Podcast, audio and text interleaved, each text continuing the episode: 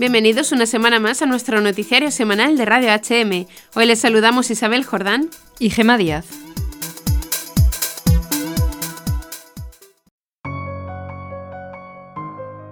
El Papa Francisco, preocupado por la evangelización, ha designado el mes de octubre de 2019 como mes extraordinario de la misión. Desde esta perspectiva y como preparación previa a este mes, la diócesis de Alcalá de Henares ha realizado los días 23 y 24 de marzo un congreso de misión y evangelización bajo el lema Bautizados y enviados. Esta dinámica diócesis, con un creciente impulso misionero, ha desarrollado el presente congreso con el objetivo de despertar el interés por la misión ad gentes y reforzar la vocación misionera como diócesis Cabe señalar que durante todo el encuentro hubo turnos de adoración con el Santísimo expuesto para pedirle a Jesús que a través de esta actividad pastoral muchas personas pudiesen acercarse a Jesús, razón de nuestra esperanza. El Congreso contó con la participación de Monseñor Juan Antonio Reichpla, valiente obispo de esta diócesis, el padre José María Calderón, director nacional de OMP, Monseñor Munilla, obispo de San Sebastián, y el padre Christopher Hadley, sacerdote misionero en Etiopía, que entusiasmó a los presentes con el relato de su vocación y de su experiencia misionera tanto en la República Dominicana como en África. Las ponencias y los testimonios de personas involucradas en la labor misionera y de evangelización pusieron de relieve que el misionero anuncia a Jesucristo y que este anuncio nace de un corazón enamorado que ha tenido un encuentro personal con él, que le urge a comunicar a los demás el tesoro que ha encontrado. El colofón de esta jornada fue la evangelización por las calles realizada por los participantes en el Congreso después de una vigilia de oración el sábado a las 7.30 de la tarde. El Congreso fue retransmitido por Internet en el canal de YouTube del Obispado de Alcalá de Henares y los vídeos están disponibles para su visualización.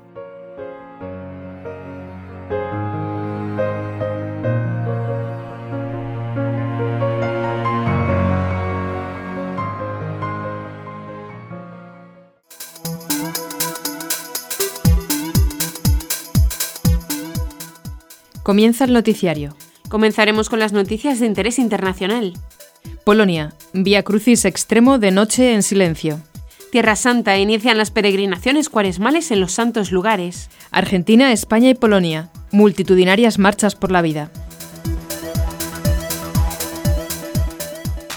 Pasaremos después a las noticias nacionales. Ocho propuestas de Cáritas para los políticos ante las elecciones. Clases de religión y trucos sucios. Nuestros dos hijos con síndrome de Down son la alegría de nuestras vidas. Y por último comentaremos algunas de las noticias más destacadas de la Santa Sede.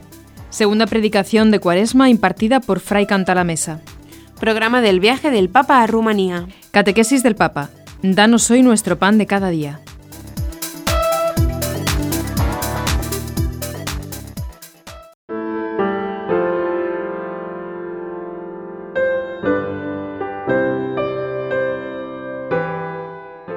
Vamos a las noticias de interés internacional.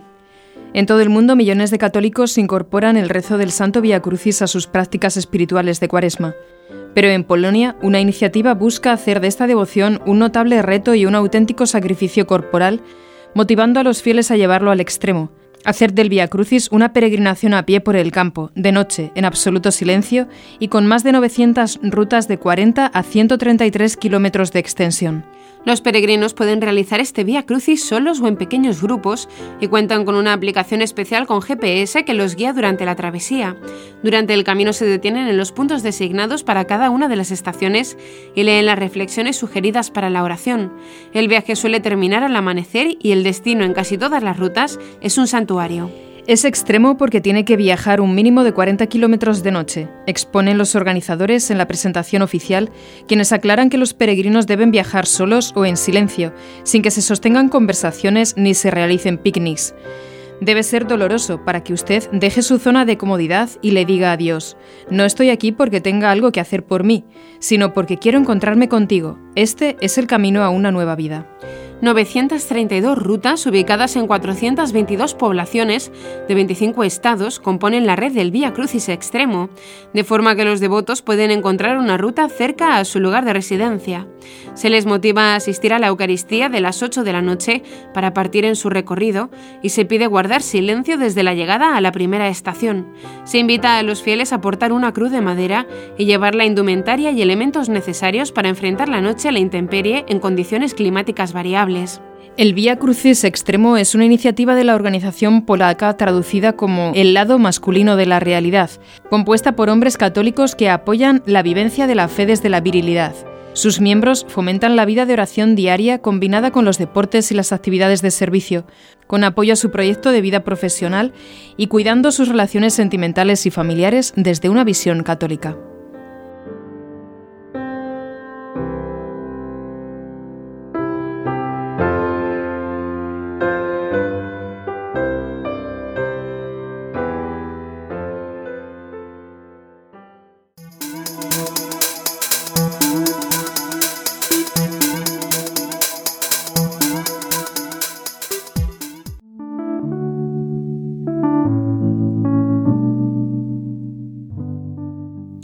Han comenzado en Tierra Santa las tradicionales peregrinaciones cuaresmales en los santos lugares.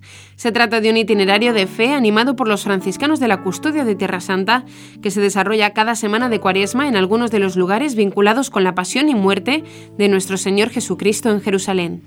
La primera etapa, que ocurrió el pasado 20 de marzo, tuvo lugar sobre el Monte de los Olivos en el santuario Dominus Flevit, que significa el Señor lloró, y fue edificado para recordar justamente el llanto de Jesús al ver a Jerusalén.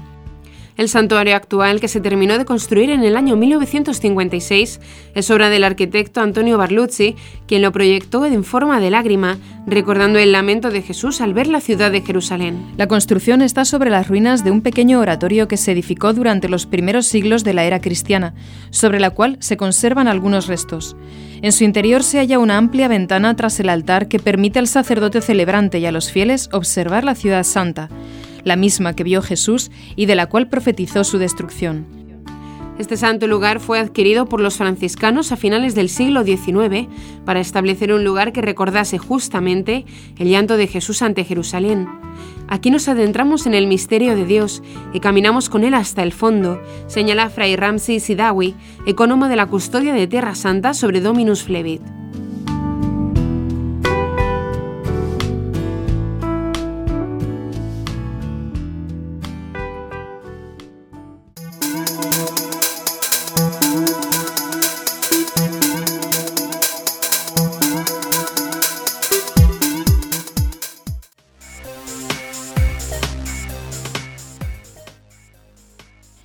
El Día del Niño por Nacer es una celebración que lentamente toma fuerza en el mundo. Directamente inspirada en la festividad de la Anunciación del Señor, el 25 de marzo, que marca el comienzo de la vida terrena de Jesucristo en el vientre de su Santísima Madre. La jornada hace un llamamiento al respeto de la vida humana desde el momento de la fecundación. En países como España, Polonia y Argentina se realizaron multitudinarias marchas para exigir la defensa del derecho a la vida y el final del aborto. En el caso de Polonia, la celebración está marcada por numerosos eventos locales y por primera vez se convocó a una marcha nacional en la ciudad de Varsovia el pasado 24 de marzo. Estamos aquí porque amamos la vida, amamos la vida porque amamos a aquel que es el camino, la verdad y la vida.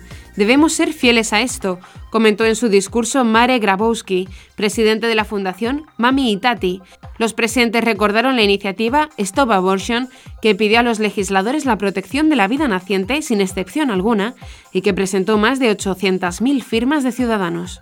Otro país que celebraba por primera vez una marcha nacional centrada en la fiesta de la Anunciación se realizó anteriormente en el mes de mayo fue Argentina. En la ciudad de Buenos Aires, más de 300.000 personas se dieron cita para reafirmar el compromiso de defensa de la vida tras una fuerte campaña proabortista que suscitó un encendido debate a nivel nacional, pero que fracasó a la hora de legalizar el aborto en el Congreso de la Nación. La marcha se replicó en más de 210 poblaciones y sumó en total hasta 2 millones y medio de personas en todo el país. También en Madrid miles de ciudadanos se dieron cita en la calle Serrano hasta la emblemática Puerta de Alcalá, lugar donde se compartieron testimonios y discursos en favor de la vida y la familia. Hay que derogar la actual ley del aborto y legislar una nueva norma que defienda sin fisuras a todo ser humano desde su concepción hasta la muerte natural, exigió Alicia Latorre, presidenta de la Federación de Asociaciones Provida de España y coordinadora de la marcha La vida vale igual, independientemente de cómo haya sido concebida o si viene con una enfermedad. Una sociedad más avanzada es la que defiende y protege a las personas más vulnerables. Por su parte, los obispos de Polonia, después de su reciente asamblea plenaria, propusieron unir la lucha por la vida a las prácticas cuaresmales de forma espiritual.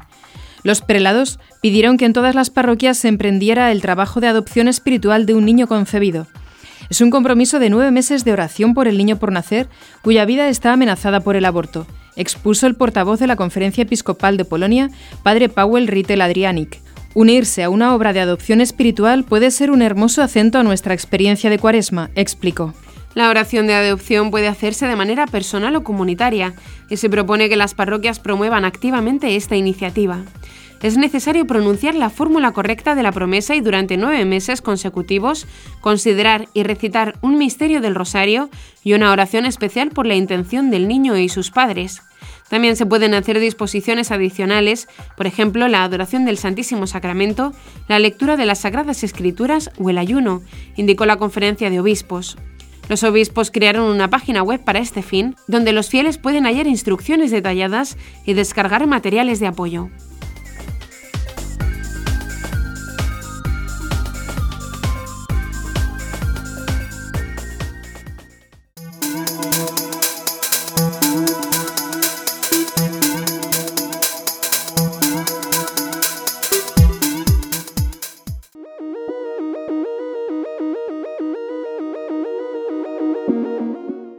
Comenzamos ahora con las noticias nacionales. Como viene siendo habitual ante la convocatoria de elecciones generales, Caritas Española hace público un documento con propuestas para las fuerzas políticas y pide reuniones con políticos del arco parlamentario para mostrárselas. El documento se llama Para una sociedad más justa, propuestas políticas ante las elecciones legislativas de 2019. Son ideas tan urgentes como factibles y constructivas para que las distintas formaciones políticas puedan articular respuestas cercanas, eficaces y de calidad a las necesidades de los más vulnerables. Caritas reivindica su papel como agente activo de transformación de la sociedad. Cuenta con 84.000 voluntarios y más de 3 millones de personas participantes en España y en proyectos de cooperación internacional. Se organiza con 70 Caritas diocesanas y casi 6.000 Caritas parroquiales. Estas son, en síntesis, las ocho propuestas que Caritas presenta ante la convocatoria electoral del 28 de abril. 1. Ratificación de la Carta Social Europea revisada en 1996 y del Protocolo Adicional de 1995. 2. Garantía de ingresos para los hogares en situación de pobreza. 3. Acceso al derecho humano a la vivienda. 4. Inclusión plena del empleo del hogar en el régimen general de la seguridad social. 5. Garantizar la protección de los menores extranjeros no acompañados y su tránsito a la vida adulta. 6. Garantizar los derechos humanos también en los procedimientos de expulsión. 7. Luchar contra el cambio climático y garantizar el derecho a la energía. 8. Fortalecer la política de desarrollo y cooperación internacional.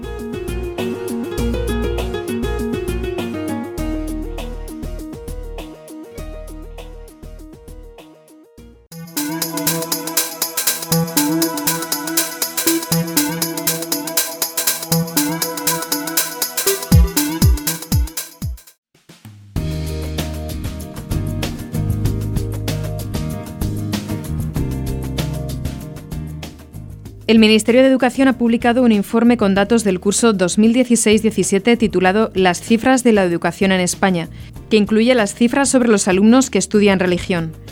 Se apuntó a religión católica un 64,5% del alumnado de primaria, un 34,5% no cursó religión y un 0,9% cursó otras religiones. En secundaria cursó religión católica un 55,6%, un 0,3% cursó otras religiones. Según estos datos, Extremadura es la región donde más alumnos estudian religión, el 87% en primaria y el 77% en secundaria. Por el contrario, Cataluña es la región donde menos se cursa, un 18% en primaria y un 10% en secundaria. En 2017, el documental Oremus mostraba que en muchos colegios catalanes los directores y otros funcionarios usan todo tipo de trucos para impedir que las familias apunten a sus hijos a religión. Así, varias personas llamaban a un colegio para apuntar al niño a religión y a cada una de ellas le decían que será el único y por uno solo no vamos a dar la asignatura. El arzobispo de Tarragona denunció estas prácticas en ese documental y en medios de comunicación en 2017. Hay colegios que no quieren de ninguna manera que allí se dé clase de religión. El director no quiere dar clase de religión y dice, no le apunte a clase de religión, que no hay nadie. Si esto lo dice a 10 que han venido antes de apuntarse a clase de religión, evidentemente esta persona está actuando de mala fe, apuntaba Puyol en el vídeo.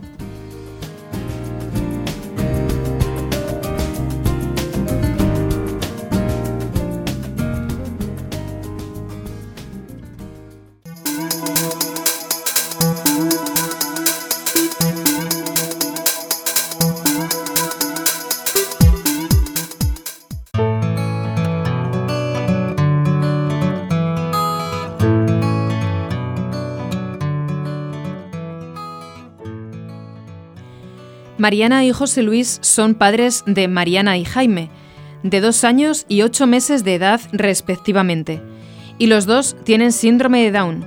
Sin embargo, sus progenitores aseguran que son tremendamente felices y que la vida es vencerse ante lo que crees que es una adversidad y ser felices en ello. Y estos niños son felices y también son la alegría de nuestra vida. Mariana y José Luis se casaron hace cinco años con la ilusión de formar una familia. A los tres años de su boda nació su primera hija, a la que llamaron como su madre, Mariana. Tan solo habían pasado algunas horas cuando la pediatra les comunicó que su pequeña tenía síndrome de Down. José Luis, su padre, explica ese momento con claridad. Si tener un hijo da vértigo a cualquier padre primerizo, todavía es mayor ese shock si te dicen que tienes síndrome de Down, aseguró a Aciprensa. La pediatra le explicó que la recién nacida debía quedarse ingresada algunos días ya que el síndrome de Down puede conllevar algunas enfermedades relacionadas.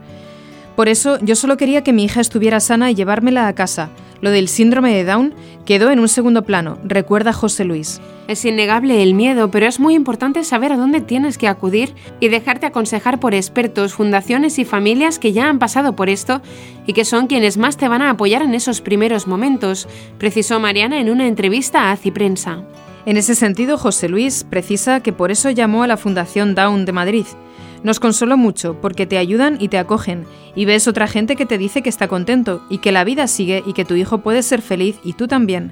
Y de hecho así es, precisó. Mariana aseguró que no hay que olvidar que a quien tienes en brazos es a tu hija, la que llevas esperando nueve meses, la que quisiste desde el momento de la concepción. Aunque haya miedo, no puedes olvidar que ella ha nacido y te va a dar muchísima felicidad.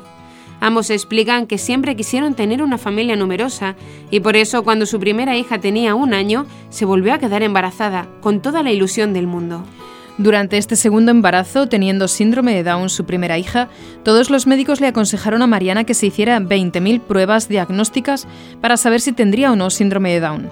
Sin embargo, Jaime no tenía ningún indicador de padecerlo, así que lo descartamos, porque no sentíamos esa necesidad de hacerlo.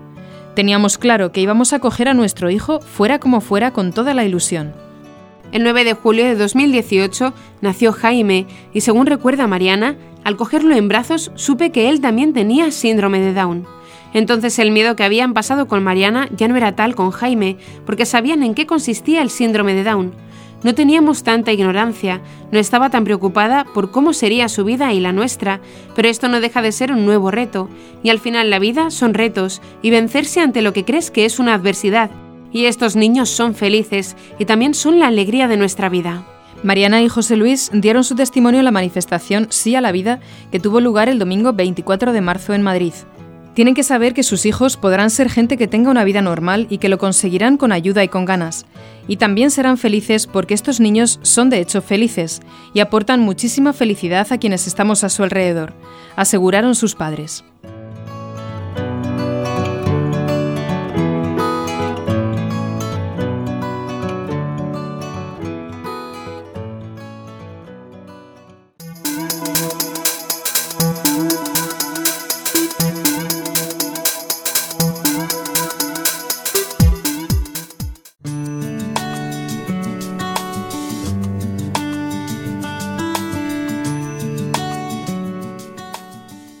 Vamos ahora a las noticias de la Santa Sede.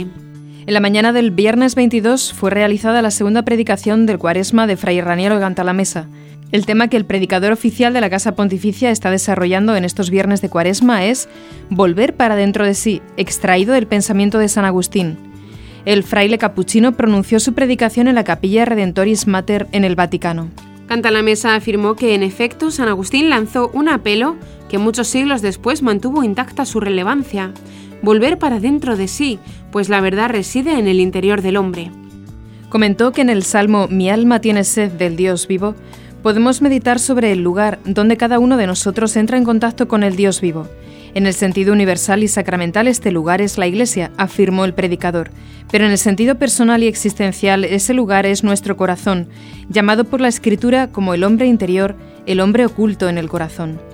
Fray Cantalamesa recordó que en este periodo de cuaresma reflexionamos también sobre los 40 días que Jesús pasó en el desierto. Allí debemos ir para encontrarnos con Él, dijo. Pero recuerda el predicador, no todos pueden ir a un desierto exterior, pero sí a un desierto interior que es nuestro corazón. Cristo habita en la interioridad del hombre, dijo San Agustín.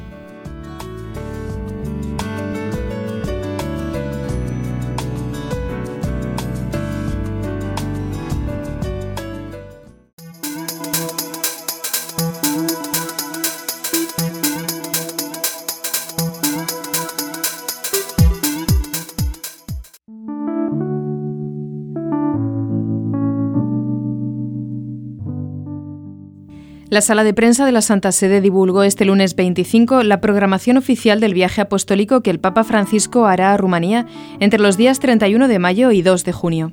El viaje de tres días, cuyo lema es Caminemos juntos, está previsto que tenga cuatro etapas: Bucarest, Yasi, Sumuleu Ceu y Blag. A las once y media de la mañana del día 31 de mayo, el pontífice llegará al Aeropuerto Internacional Henry Kwanda Otopeni, en Bucarest, Allí recibirá la acogida oficial antes de trasladarse al Palacio Cotroceni, donde será realizada la habitual ceremonia de bienvenida y la visita de cortesía al presidente de Rumanía y al primer ministro. En esta sede, el Santo Padre hará el primer discurso dirigido a las autoridades, la sociedad civil y el cuerpo diplomático. La parte de la tarde será dedicada a los encuentros religiosos. Primero, entre todos, el encuentro privado con el patriarca Daniel, en el Palacio del Patriarcado, y después con el Sínodo Permanente de la Iglesia Ortodoxa Rumana, en el cual está previsto un segundo discurso de Francisco. El Papa también celebrará la Santa Misa entre los católicos de la Catedral de San José. El día 1 de junio, el Santo Padre irá al santuario de Sumuleu Ceuk, en Bacau, donde presidirá una santa misa y enseguida participará de un encuentro mariano con jóvenes y familias en la plaza frente al Palacio de la Cultura, regresando a Bucarest al final del día.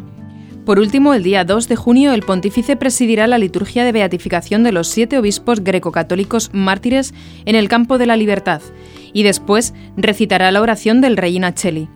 Después del almuerzo, el Papa saludará a la comunidad nómada de Blag y enseguida embarcará al avión que lo llevará de vuelta a Roma.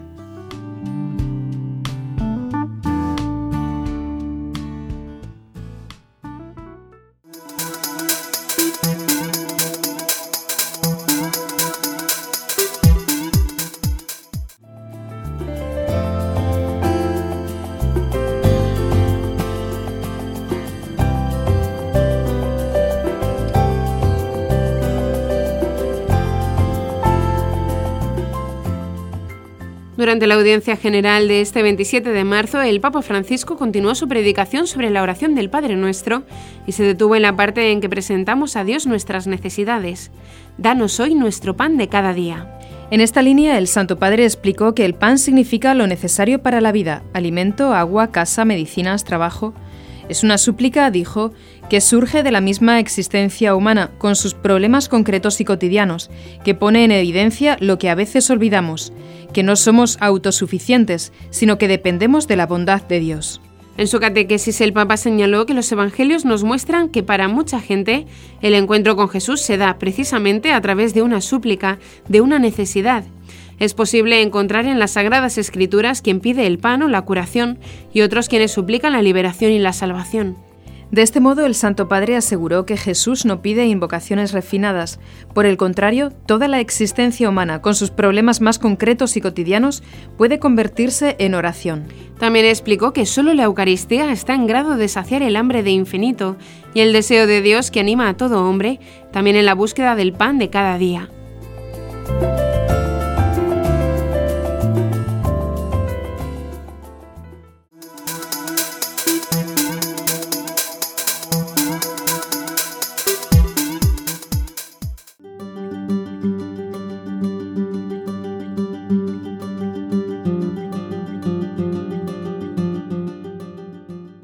Escuchamos las palabras que el Papa pronunció en esta ocasión. Queridos hermanos y hermanas, en la catequesis de hoy pasamos a considerar la segunda parte del Padre Nuestro, en la que presentamos a Dios nuestras necesidades. Y la primera es el pan, que significa lo necesario para la vida, alimento, agua, casa, medicina, trabajo es una súplica que surge de la misma existencia humana, con sus problemas concretos, cotidianos, y que pone en evidencia lo que a veces olvidamos, que no somos autosuficientes, sino que dependemos de la bondad de Dios. Los evangelios nos muestran que para mucha gente el encuentro con Jesús se da precisamente a través de una súplica pidiendo una necesidad desde la más elemental, la del pan, hasta otras no menos importantes, como la liberación y la salvación. En la invocación, danos hoy nuestro pan de cada día, Jesús nos enseña a pedir al Padre el pan cotidiano, unidos a tantos hombres y mujeres para quienes esta oración es un grito doloroso que acompaña el ansia de cada día porque se carece de lo necesario para vivir.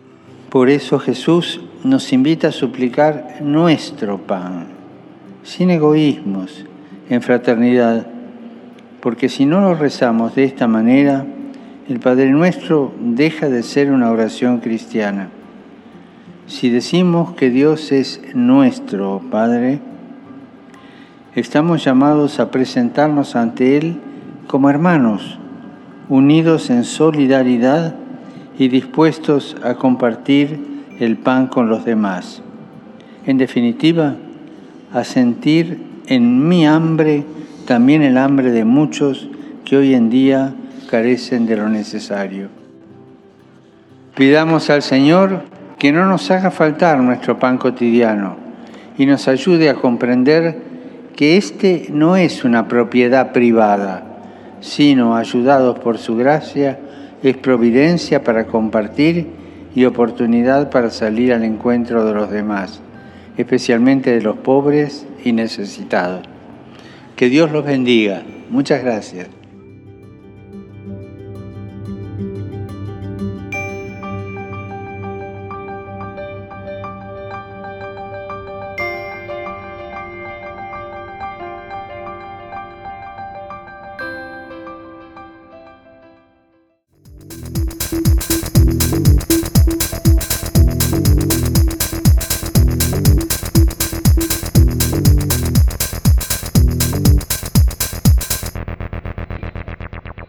Y hasta aquí nuestro informativo semanal. Esperamos que haya sido de su agrado.